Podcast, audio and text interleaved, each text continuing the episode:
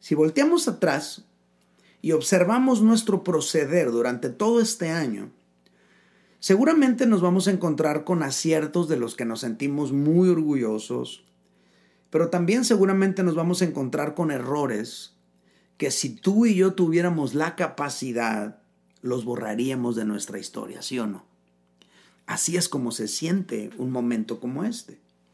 Ahora, muchas veces en el momento no alcanzamos usted y yo a dimensionar el alcance que va a tomar una decisión. Solamente mirando hacia atrás, a la distancia, tú y yo podemos evaluar si hicimos las cosas bien, si las hicimos mal, si hicimos lo correcto o no. Y por eso es bueno cuando llegamos a un momento como este, ya casi final de año, voltear atrás y tomar un tiempo para evaluar nuestro proceder y luego proyectarnos hacia el año que viene de otra manera. Quizá al voltear y revisar tu caminar, a lo mejor lo que más pesa sobre ti son las consecuencias de lo que quizá hiciste mal el haber lastimado a alguien, el haber destruido algo bello que Dios te había dado. Quizá reconoces que algunas cosas pudiste hacerlas mejor, pero te faltó pensarla un poco más. Te faltó quizá no ser tan arrebatado, te faltó tal vez pedir consejo a alguien más mesurado y no nomás a tus compas con las que agarras cura y te diviertes. A lo mejor te faltó no dejarte llevar por el momento. En pocas palabras, quizá lo que te faltó fue sabiduría. ¿Qué puedes hacer a estas alturas? Pues yo creo que lo más importante, con lo, con lo que nos podemos quedar, es con la lección que nos ha dejado el vivir todo este año. Porque o bien podríamos vivir el año que viene exactamente igual y luego llegar a este punto final de año con esa misma sensación de fracaso, o bien podríamos vivir el año entrante de otra forma y llegar a este punto con una sensación de que hiciste las cosas bien, de que te evitaste algunos tramos amargos por pensar mejor las cosas con la sensación de que quizá arreglaste un poco el desastre del año anterior, etc. Para poder llegar a un punto como este, fin de año, y tener esta sensación positiva de que algunas cosas se hicieron bien, se requiere vivir el año con sabiduría. Por esa razón mi mensaje en esta última reunión del año se titula así, sabiduría para vivir el nuevo año. Sabiduría para vivir el nuevo año. Y para compartirles este mensaje, quiero leerles un fragmento de la escritura que se encuentra en la epístola del apóstol Santiago. En el capítulo 3, versículos 13 al 15, dice lo siguiente, dice, ¿quién es sabio y entendido entre vosotros? Muestre por la buena conducta sus obras en sabia mansedumbre. Versículo 14. Pero si tenéis celos amargos y contención en vuestro corazón, no os jactéis ni mintáis contra la verdad, porque esta sabiduría no es la que desciende de lo alto, sino terrenal, animal, diabólica. ¡Wow! ¡Qué palabras tan fuertes del apóstol Santiago! Vamos a, desmenuzar estos fragmentos y vamos a tratar de explicarlo. Aquí dice que la sabiduría se puede percibir, que la sabiduría se puede mostrar, que la sabiduría se puede poner en evidencia, igual que la necedad. Porque al que es necio se le nota, ¿sí o no? ¿Has conocido gente necia y que tú dices, ay, se le nota leguas lo necio que es? Bueno, también al que es sabio se le nota. La sabiduría se percibe por la buena conducta y es el resultado de las decisiones sabias que se han tomado y esto se manifiesta en sabia mansedumbre. Aquí también dice que hay dos tipos de sabiduría. Una sabiduría que desciende de lo alto, que desciende del cielo, desciende de Dios. Y la otra sabiduría que es terrenal, que es animal, que es diabólica. Esta última sabiduría o este último tipo de sabiduría se manifiesta cuando nuestras acciones son movidas por los celos amargos o por contención, es decir, un pleito, una contienda que tenemos con alguien, o por jactancia mintiendo contra la verdad.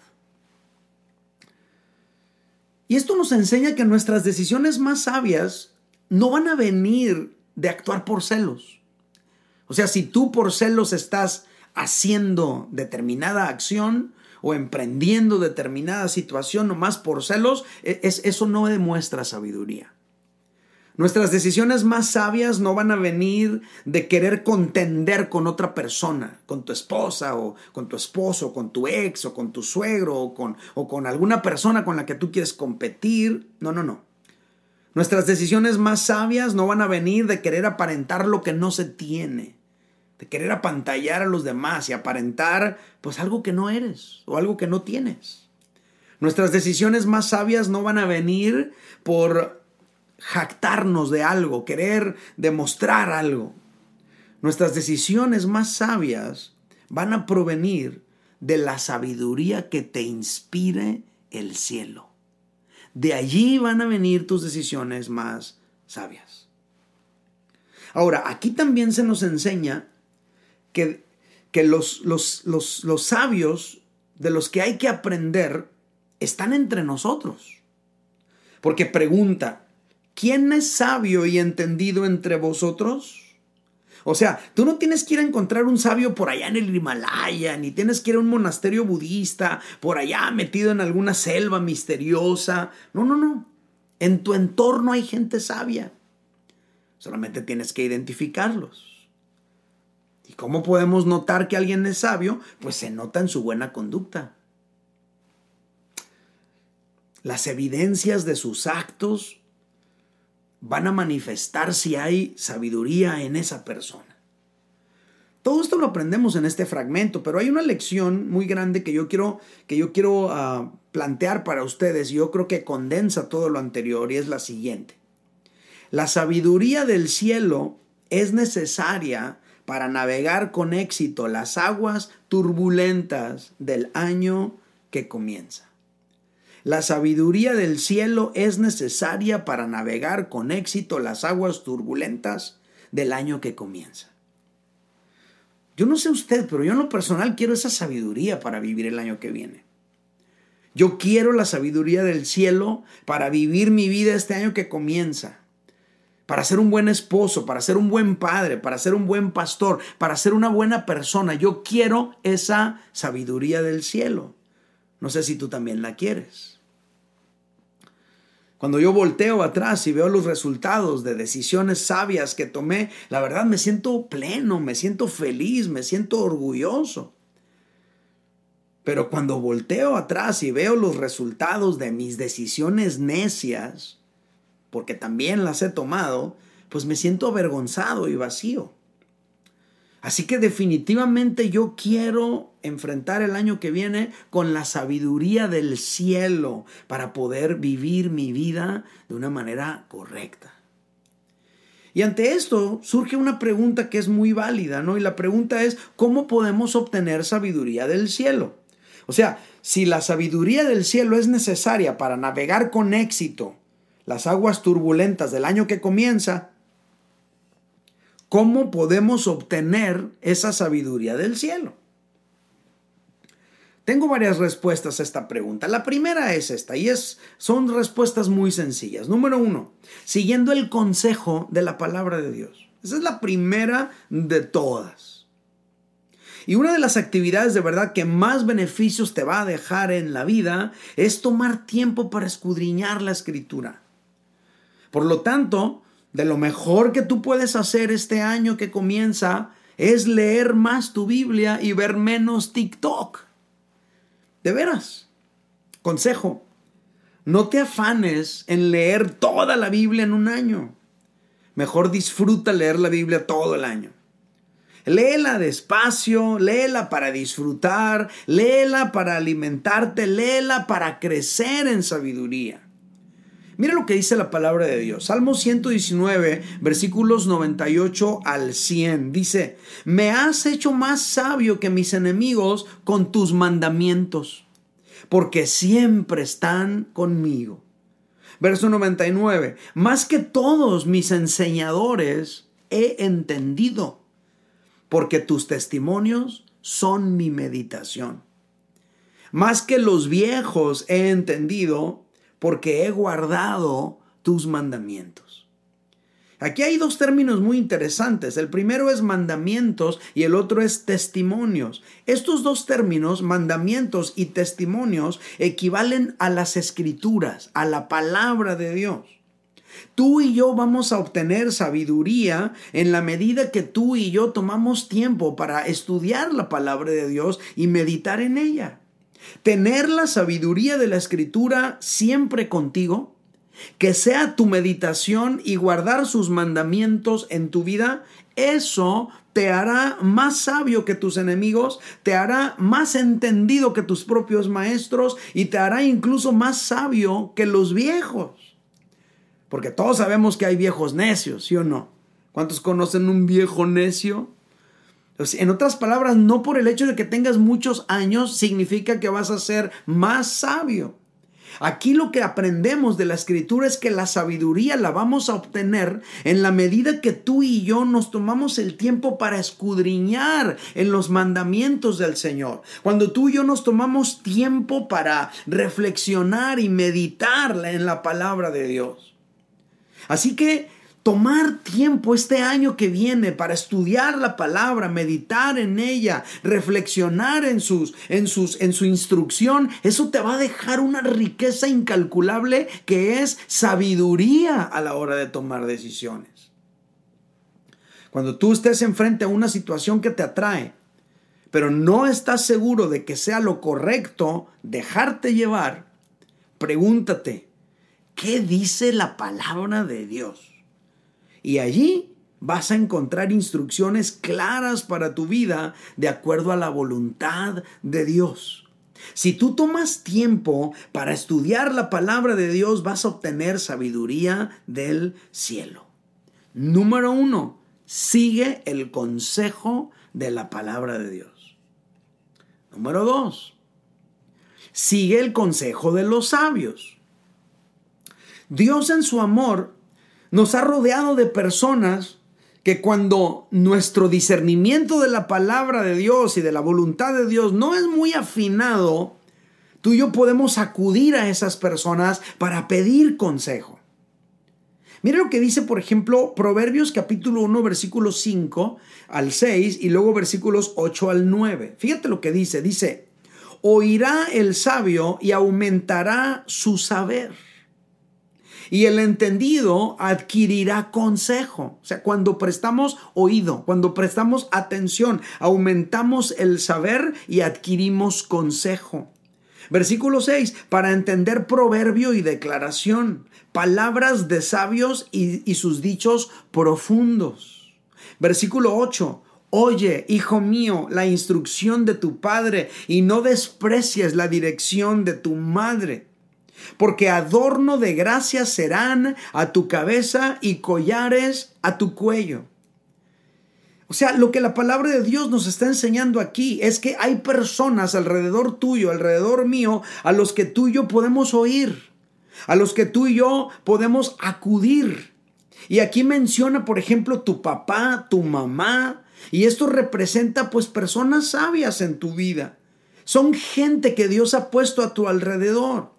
Entonces, a la hora de no saber qué hacer, muchos sí preguntan, pero le preguntan a la gente a la que tienen más a la mano, no necesariamente a la gente más sabia. Le preguntan a sus compas con los que agarran cura, con los que se divierten.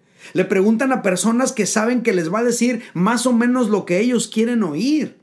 Pero la clave que nos da la palabra de Dios aquí es que tú y yo aprendamos a seguir el consejo de la gente sabia que hay a nuestro alrededor. Porque Dios en tu amor, en su amor, te ha rodeado a ti, me ha rodeado a mí de gente sabia. Que tú y yo en un momento dado podemos acudir a ellos para plantearles nuestros proyectos, para contarles las cosas que pensamos hacer y luego escuchar el consejo que nos puedan dar.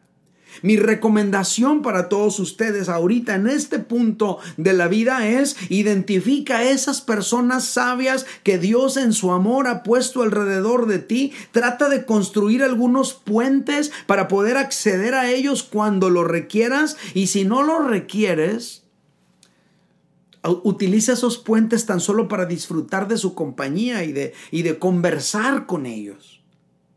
Yo creo que todos tenemos uno o dos de ese tipo de personas alrededor nuestro. Aprendamos a hablar con esa gente.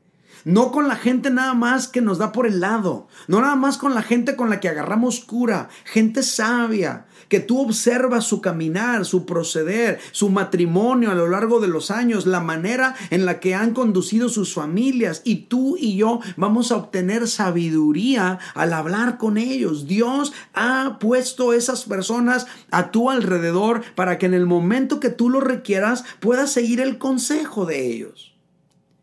Cuando lo hacemos, tú y yo podemos obtener sabiduría del cielo.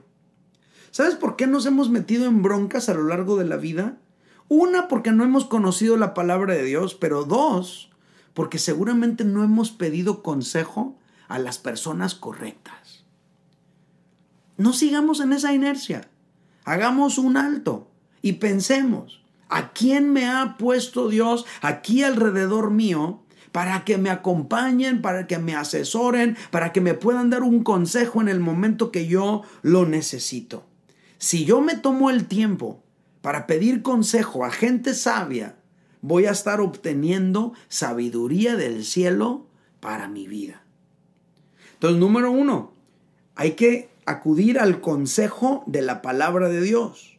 Número dos, hay que seguir el consejo de la gente sabia que Dios ha puesto a nuestro alrededor.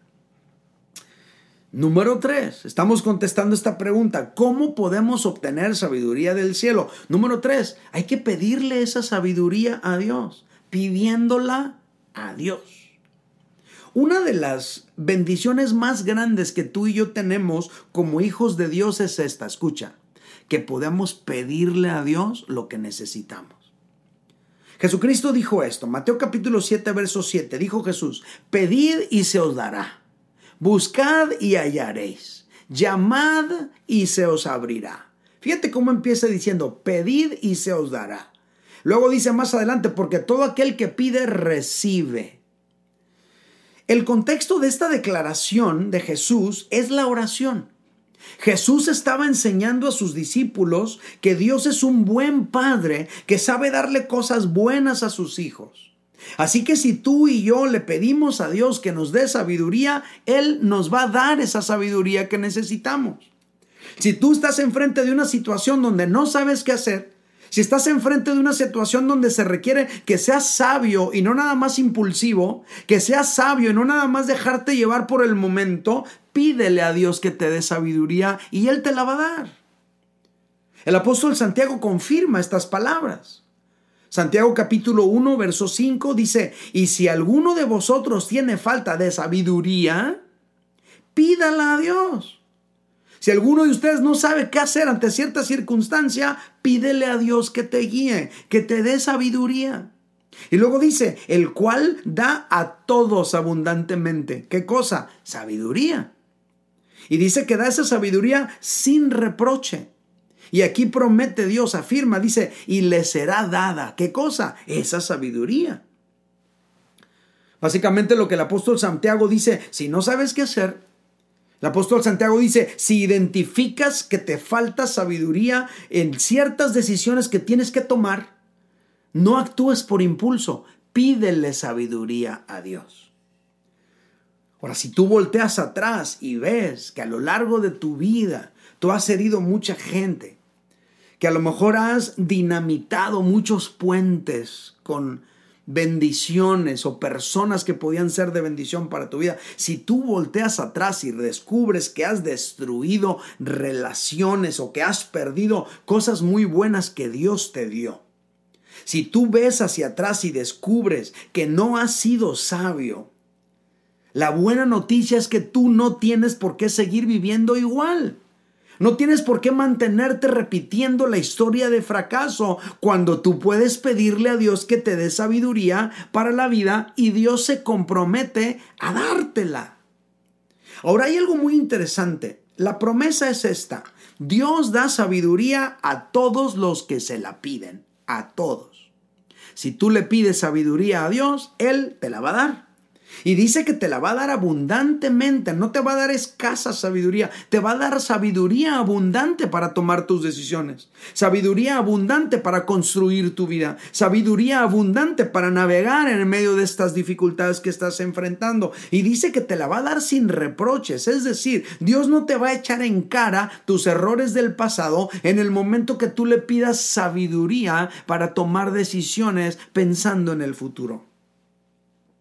Cuando tú y yo le pedimos algo a Dios, Dios a veces te dice que sí. Cuando tú y yo le pedimos algo a Dios, Dios a veces te dice que no. Cuando tú y yo le pedimos algo a Dios, a veces Dios nos dice que sí, pero todavía no.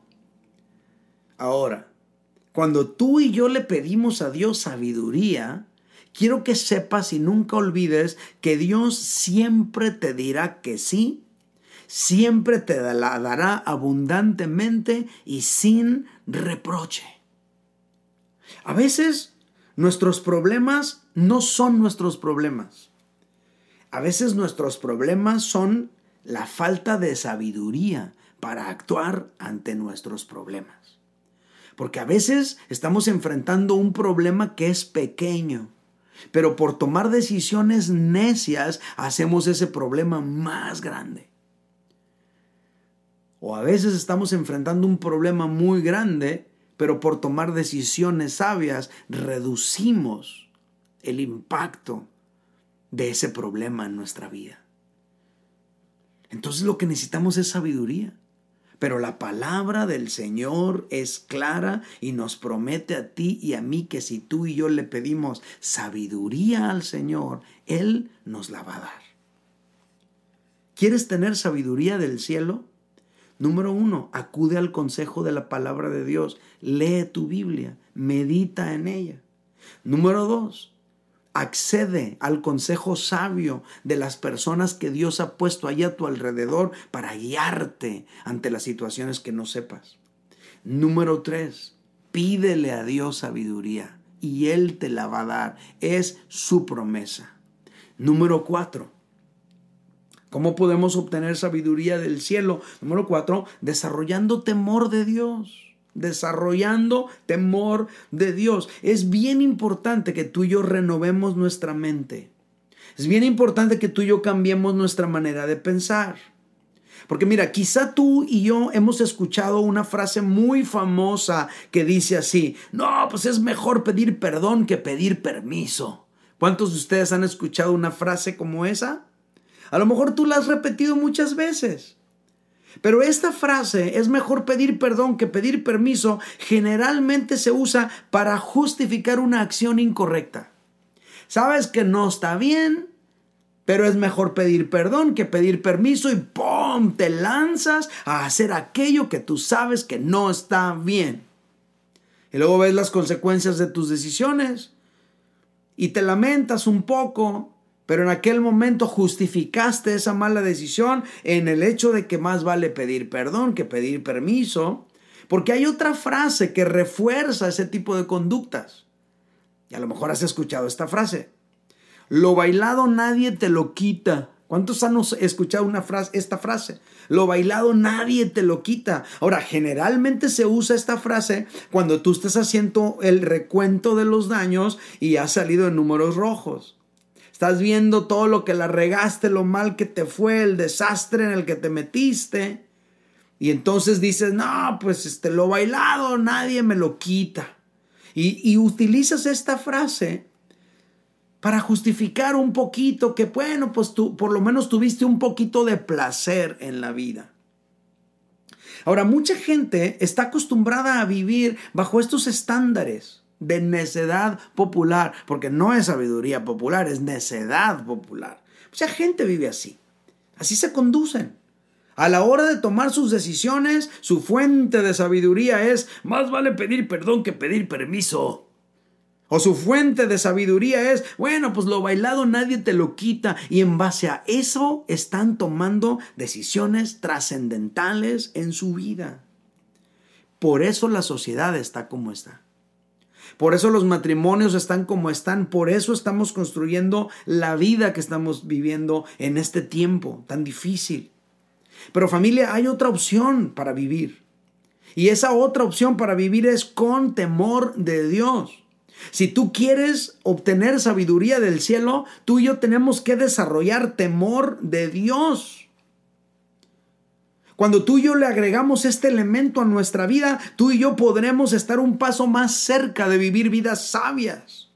Porque la Biblia dice esto, Proverbios capítulo 1, verso 7, dice, el principio de la sabiduría es el temor de Jehová. Los insensatos desprecian la sabiduría y la enseñanza. Aquí tú y yo podemos apreciar fácilmente los embriones de la sabiduría y, los, y de la insensatez. El sabio empieza por temer a Dios, por querer agradarlo, pero el insensato empieza por despreciar esa manera de proceder. No quiere saber nada de Dios. No quiere saber qué piensa Dios, qué opina Dios de lo que va, de la decisión que va a tomar. Pero luego el tiempo pone de manifiesto cuál de las dos maneras de vivir es mejor.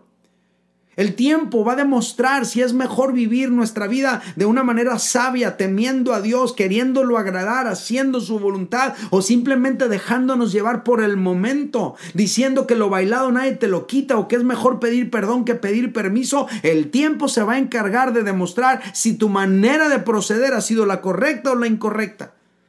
Y estamos en este punto del año, ya casi para terminar, en el cual tú y yo podemos evaluar de qué manera estuvimos viviendo, de qué manera estuvimos tomando decisiones, de qué manera estuvimos reaccionando ante las situaciones de nuestra vida.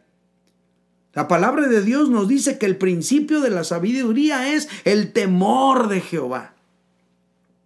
Mi consejo para ti el día de hoy es este. Regula tus acciones con el temor de Dios. Es más fácil que tomes decisiones sabias cuando tú te estás preocupando por agradar a Dios que cuando te dejas llevar por la emoción de un momento. No sirve de mucho que nos lamentemos por los desaciertos del 2022. Mejor vamos a proyectar un 2023 con sabiduría. Lo repito, no sirve de mucho que nos lamentemos por los desaciertos del 2022. Mejor proyectemos un 2023 con sabiduría. Yo quiero terminar mi mensaje con este versículo. Es un versículo que tiene tres acciones sabias con las que podemos tú y yo empezar el año que comienza. Salmo 37, versículos 4 y 5 dice, deleítate a sí mismo en Jehová y Él te concederá las peticiones de tu corazón. Encomienda a Jehová tu camino y confía en Él y Él hará. Primera acción sabia, deleítate en Dios. Deleítate en Dios. Quizá haya muchas situaciones no gratas para ti el año entrante. Escucha, aprende a disfrutar tu relación con Dios por encima de todas esas situaciones desagradables que estás viviendo. Puede ser que tú tengas 10 situaciones bien difíciles pero tienes tu relación con Dios. Aprende a disfrutar tu relación con Dios y eso te va a dar estabilidad, te va a dar paz en medio del caos. Deleítate en Dios. Segunda acción sabia, encomiéndale tu camino. Habrá muchas situaciones que te van a sobrepasar el año entrante. No te preocupes tanto por eso, mejor encomiéndale tu vida a Dios. Encomiéndale tu vida a Dios. Encomiéndale tus decisiones, encomiéndale tus pasos, encomiéndale tu vida, encomiéndale tu año. Número tres, confía en Él. Habrá momentos donde tú no sepas qué hacer el año entrante. Confía en el cuidado y en el amor que Dios nos tiene. Si tú y yo somos capaces de deleitarnos en Dios en vez de estar quejándonos de lo difícil que son algunas cosas, si tú y yo aprendemos a encomendarle nuestro camino al Señor en vez de estar tratando de resolver situaciones que no se pueden resolver, si tú y yo aprendemos a confiar en el Señor en medio de esas situaciones que no entendemos y no sabemos qué hacer, nuestra vida va a estar más estable y eso nos va a ayudar a tomar decisiones más sabias. Es muy posible que algunos de los que han escuchado este mensaje están en un momento de su vida donde lamentan por muchas cosas que no hicieron bien durante este año. No te va a servir de mucho detenerte ahí a lamentarte, a quejarte. No te va a servir de mucho tener tristeza por, por las situaciones tristes que se, que, se, que se están viviendo o que se hicieron en tu vida. Lo que más te va a servir es aprender las lecciones de tu vida, confiar en el Señor y vivir la vida con sabiduría. Deleítate en el Señor en este tiempo. A lo mejor hay mucho en lo que te puedes lamentar. No pierdas tiempo en eso. Mejor aprende a deleitarte en Dios. Encomiéndale al Señor el año que viene. Pon tu vida en sus manos y confía que el Señor va a tener cuidado de ti. Familia, les mando un abrazo que Dios los bendiga, que Dios les guarde. Feliz año nuevo anticipado y nos vemos muy pronto. Dios me los guarde. Bye bye.